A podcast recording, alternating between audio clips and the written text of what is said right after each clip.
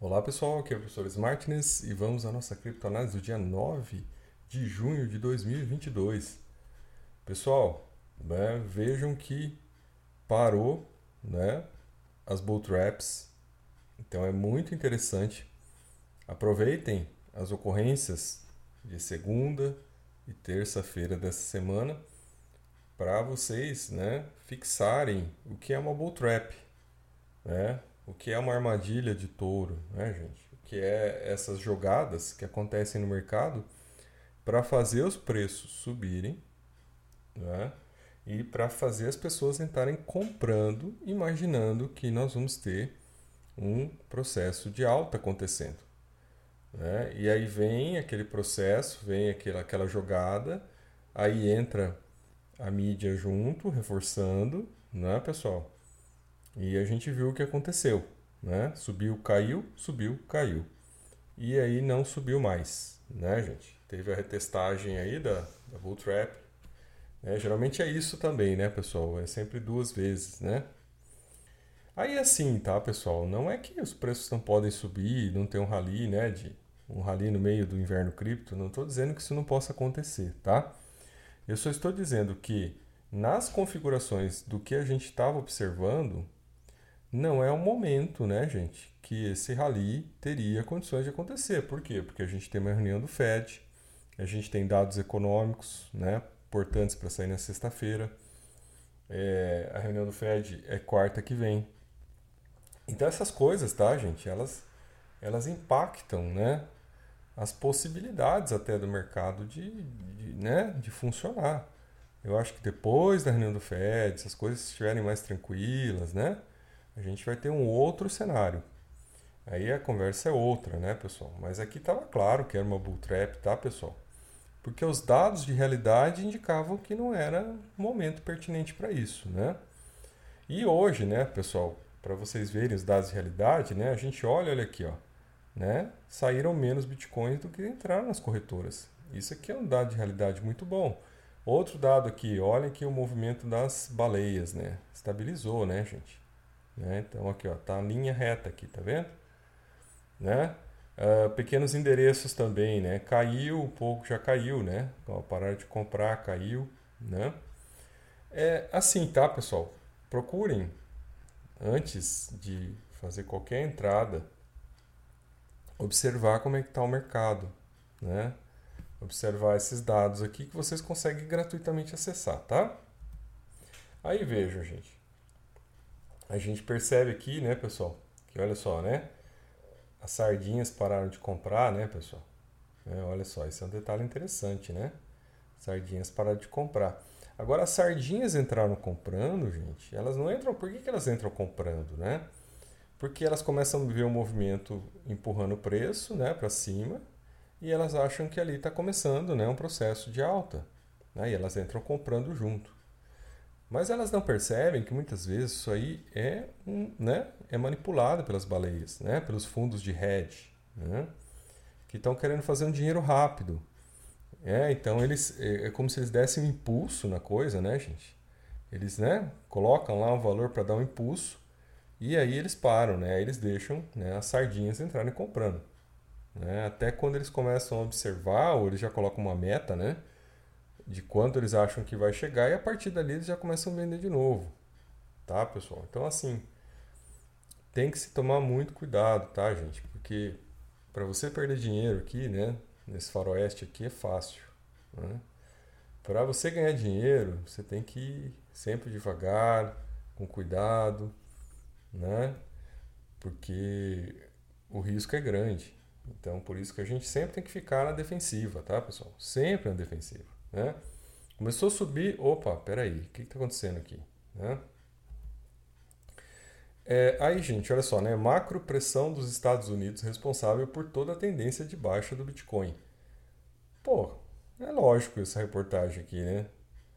É, poxa, né? essa é uma reportagem que diz assim, olhe, comece a olhar para a realidade, né? comece a ver dados de realidade, né? dados macroeconômicos. Comece a ver como é que os Estados Unidos né, se porta, como é que o Fed americano está se portando, quais são as expectativas. Então, esses dados de realidade aqui acabam orientando né, e determinando as ocorrências do mercado. Então, quanto mais você estiver de olho nesses dados, mais chance de acertar você terá. Né? Então, é lógico essa reportagem aqui, mas é legal colocar para reforçar, né, gente, que a melhor coisa de se fazer é isso, tá, pessoal? Ficar de olho né, nos dados macroeconômicos, tá? É, sobre o Bitcoin agora, né? Bitcoin preso no intervalo de chave, né? Porque uma grande fuga é possível. Então, assim, né, pessoal? Uh, tá aí, né? Bitcoin tá aí morno. É, a gente tem esses dados econômicos, né?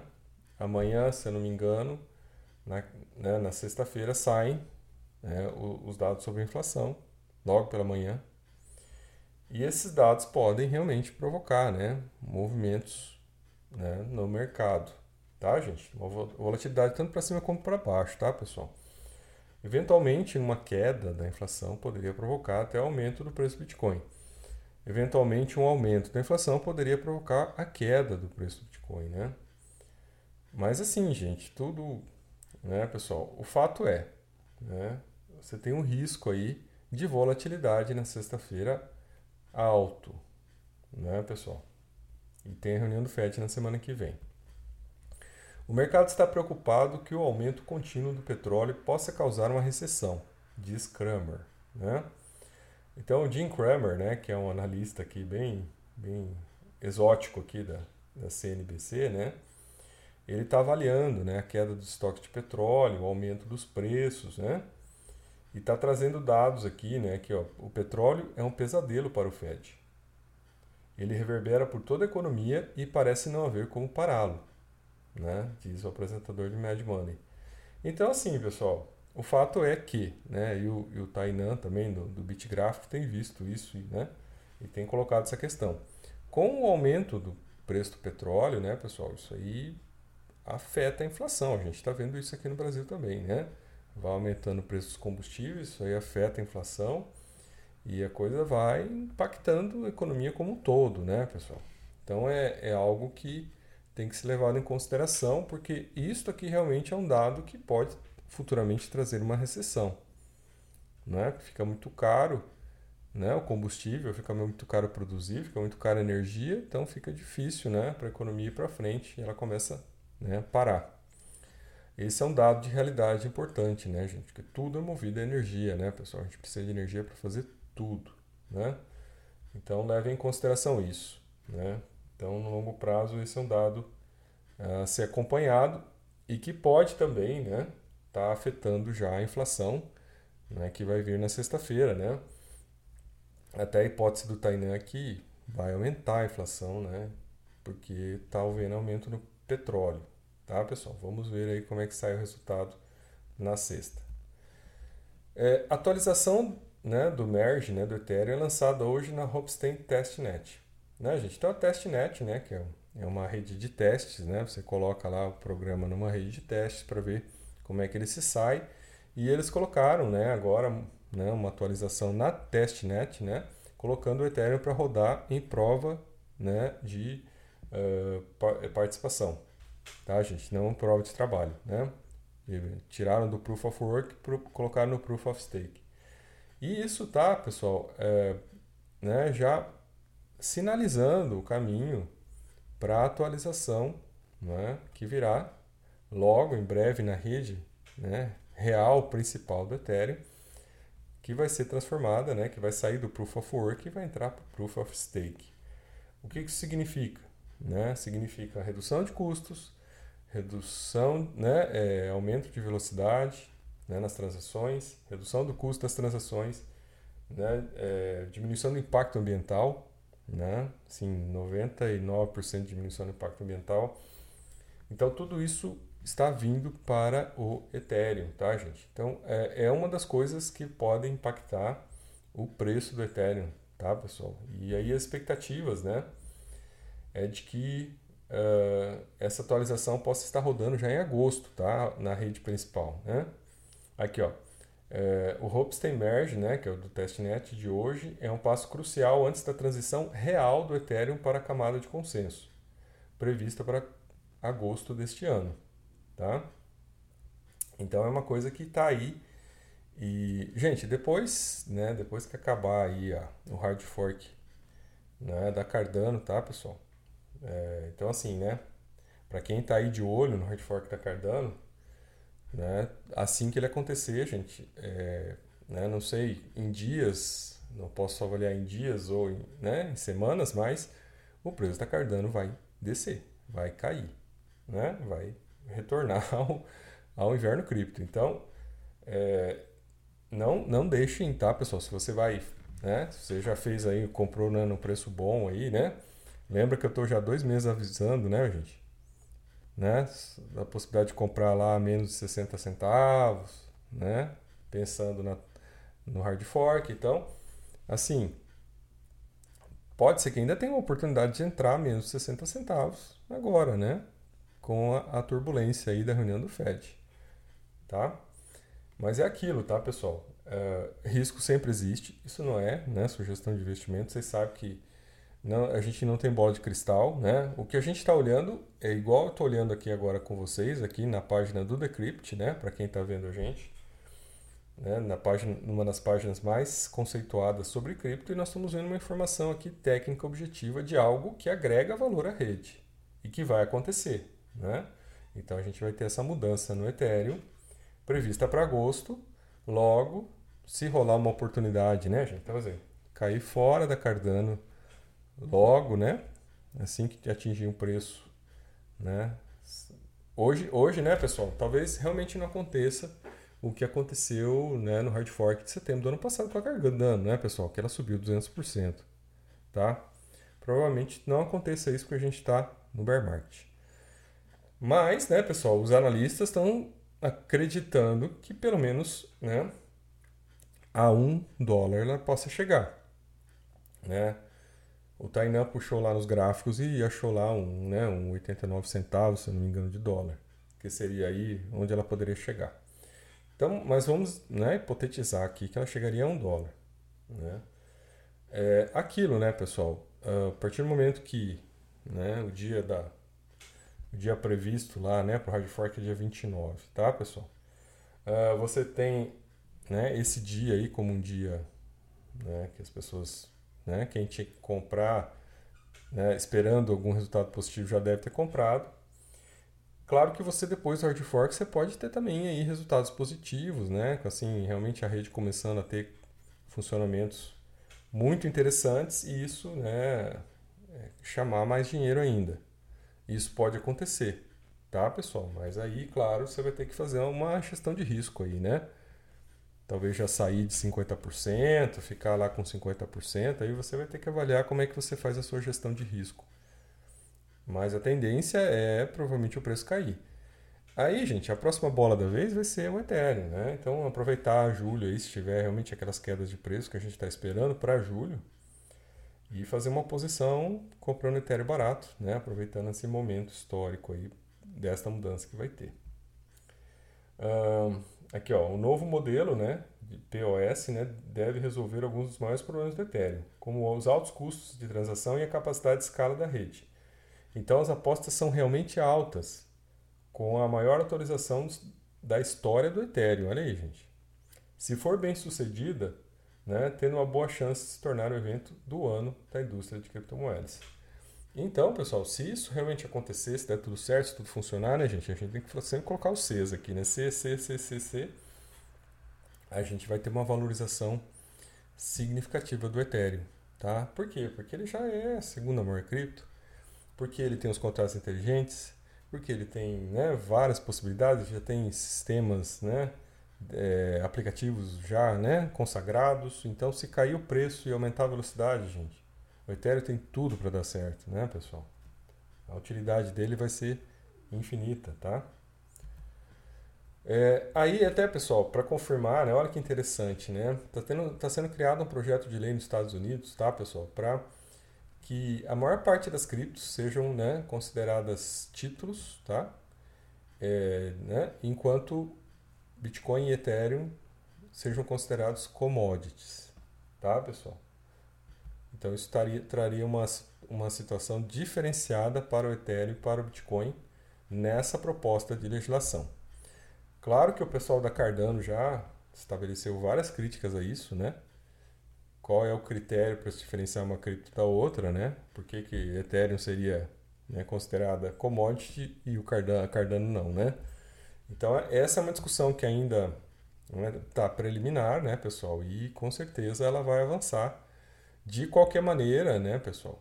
É, provavelmente, né, é, as principais criptos vão pensar assim, né, as blue chips, talvez elas sejam consideradas commodities, enquanto as demais vão ser consideradas meramente títulos né, de investimento.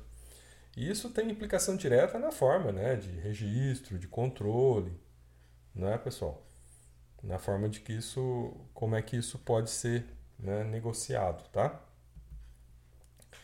Aí, gente, saiu um artigo interessante aqui sobre né, a Cardano, né, avaliando, o nome do artigo, avaliando a saúde da Cardano né, antes do hard fork Vasil.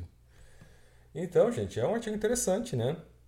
É, alguns dados que eles trazem aqui, né, por exemplo, que atualmente existem mil projetos em andamento na rede Cardano, né? Projetos aí para criar várias, né, várias, várias, né, várias utilidades, tá, pessoal? Então, quem está vendo o vídeo aqui, Tá vendo aí, né? Pelo jeito aqui, né, gente, ó, 40% da Cardano já está dirigida a coleções de NTF. Ou NFT, desculpa. Aí você tem aqui, né, uh, mais carteiras, stablecoins, né, é, mercados de NFT, DeFi, né, desenvolvimento, bibliotecas, é, DEX, jogos, tá?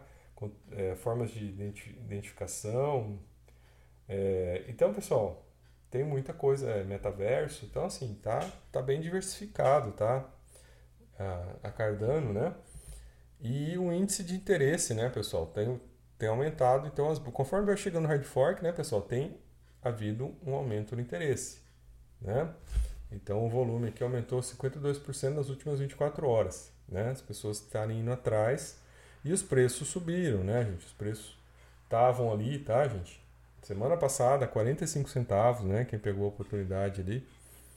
E agora já estão a 65, né? 64, 63, está tá oscilando por aí. Mas já teve uma valorização, né? Se você for pensar ali que se você comprou a 45 e chegou a 65, você já teve quase 50% de valorização, né?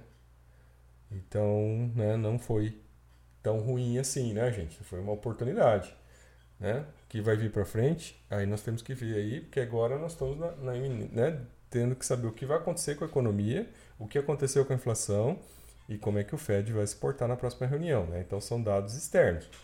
O, a análise toda que eu trouxe para vocês eram de dados objetivos dizendo, olha, vai ter um hard fork, né? Isso é um dado objetivo. No ano passado, quando teve hard fork na Cardano, subiu 200%, isso é um dado objetivo. E esse hard fork vai acontecer dia tal. Né? Então, dado objetivo, logo, a possibilidade de subir o preço, ela existe, né? partindo de dados de realidade.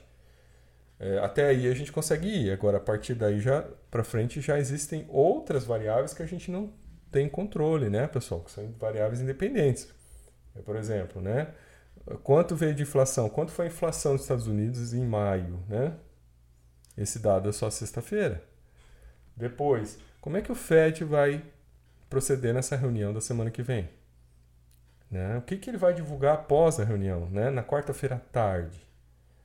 Então são coisas, gente, que a gente não tem controle, né? A gente tem que esperar para ver e a partir dali sim a gente pode ter um impacto grande no preço, né? Tanto não só Cardano, mas todas as outras criptos, dependendo do que acontecer, pode subir ou podem cair. Esse é o, é o detalhe, né? Então assim, poxa, né? Fazer o quê? Esperar e ver, né? Não sei se apostar vale a pena, tá, pessoal? Não faria apostas, tá? Aí, gente, uma informação legal aqui que eu achei, tá? Que eu acho legal compartilhar, que é assim, ó, fornecedor de carteira cripto Edge, né? Não conheço essa carteira, tá? Lança o primeiro cartão confidencial de Bitcoin. Então, o que, que vai acontecer? Você vai poder, né, pegar as Bitcoins na sua carteira Edge ou outras criptos aqui, Dogecoin, Litecoin, Dash, e você vai poder vender ali dentro da carteira, transformá-los em né, dinheiro. E aí você consegue criar um cartão, como se fosse um cartão pré-pago, tá? Da bandeira Mastercard. e você, né, você vai criar o cartão em 15 segundos dentro da, da plataforma, né? Dessa plataforma aqui de, de, de wallet, né? E aí você transforma as suas criptos, né, converte elas em dólar dentro ali da própria plataforma da, da, da, wallet, né? E aí você pode usar como se fosse um cartão pré-pago, né? Usar esse, esse dinheiro. E é um cartão aqui que eles estão falando que não vai precisar identificar nada, né? Você não vai precisar colocar ali o teu nome, você não vai precisar fazer a identificação da KYC, né? Você não precisa fazer nada, né? É uma forma de garantir a confidencialidade aí do dono, né? E aí, claro, um dos problemas que ainda eles colocam aqui, como está no começo essa ideia, né, que o cartão poderá ser usado em estabelecimentos comerciais selecionados nos Estados Unidos. Então ainda vai ser algo, né, pelo jeito aqui, limitado, não é algo que vai poder ser usado de maneira geral, né, pessoal? É, aí explica aqui que você vai poder gastar até mil dólares por dia, né, que é um valor suficiente, né, para a maior parte das pessoas no mundo, né, gente? Pelo amor de Deus, né? Quem que né, precisa mais de mil dólares para passar no dia, né? E você vai poder fazer, então, né, fazer essas transferências aí e fazer compras online também. Olha, gente, eu acho muito legal isso, tá, pessoal? Essa aqui é, encaixa bem na ideia dos cypherpunks, né, de você ter é, a sua vida econômica privada bem longe do Estado, né?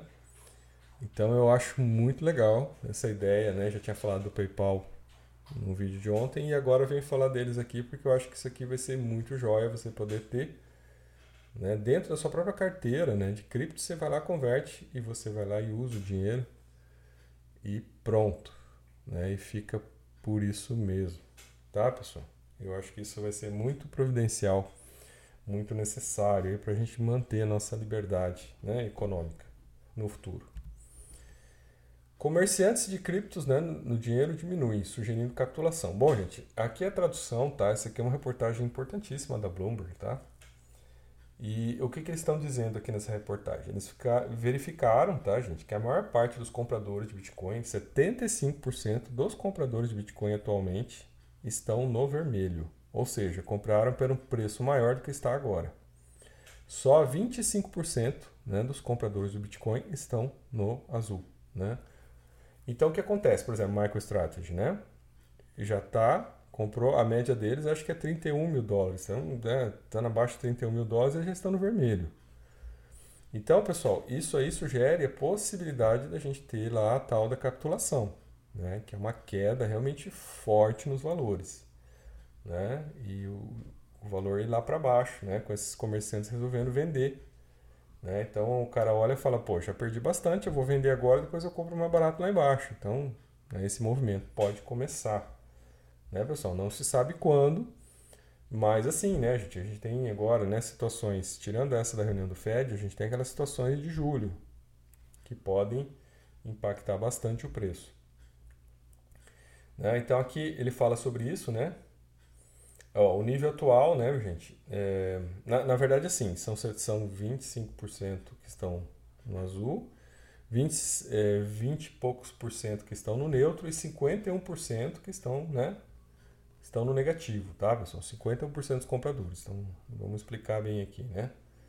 E esses daí é que poderiam, então, optar por vender, né? Se desfazer dos bitcoins aí a qualquer momento, né? Pegar uma leva aí, um, né?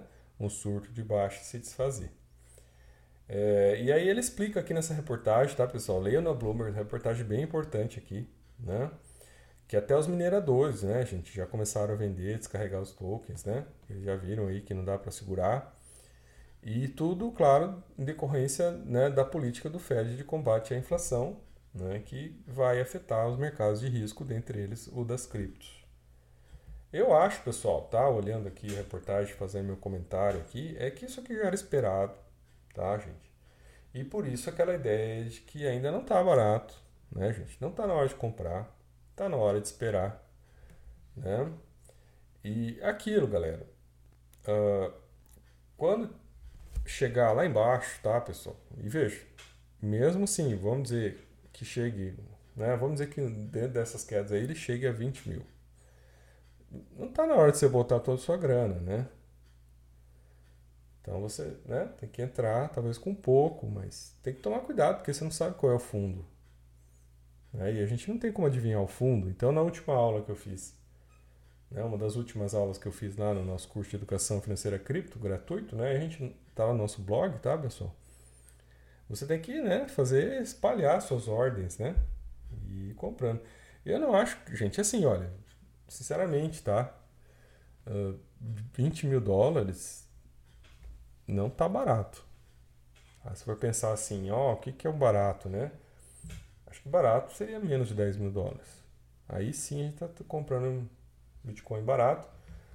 Pensando, tá, pessoal? E olhando assim, falando assim, ah, quanto que ele pode valorizar até o próximo ciclo de alta, né? Então, se eu comprar 10 mil, ele pode subir 10 vezes, chegar a 100 mil dólares, que é mais ou menos esperado. Então, assim, tá, gente? Calculando por aí.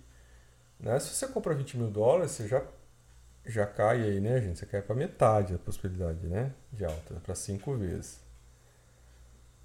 É, pessoal, eu acho que você tem que maximizar a possibilidade de ganhos. Claro, assim, não, vou ficar esperando, quem sabe o Bitcoin chegar mil dólares, né? Claro, não, não, precisa fazer essa loucura, mas, por exemplo, é, né, 20 já seria um corte inicial.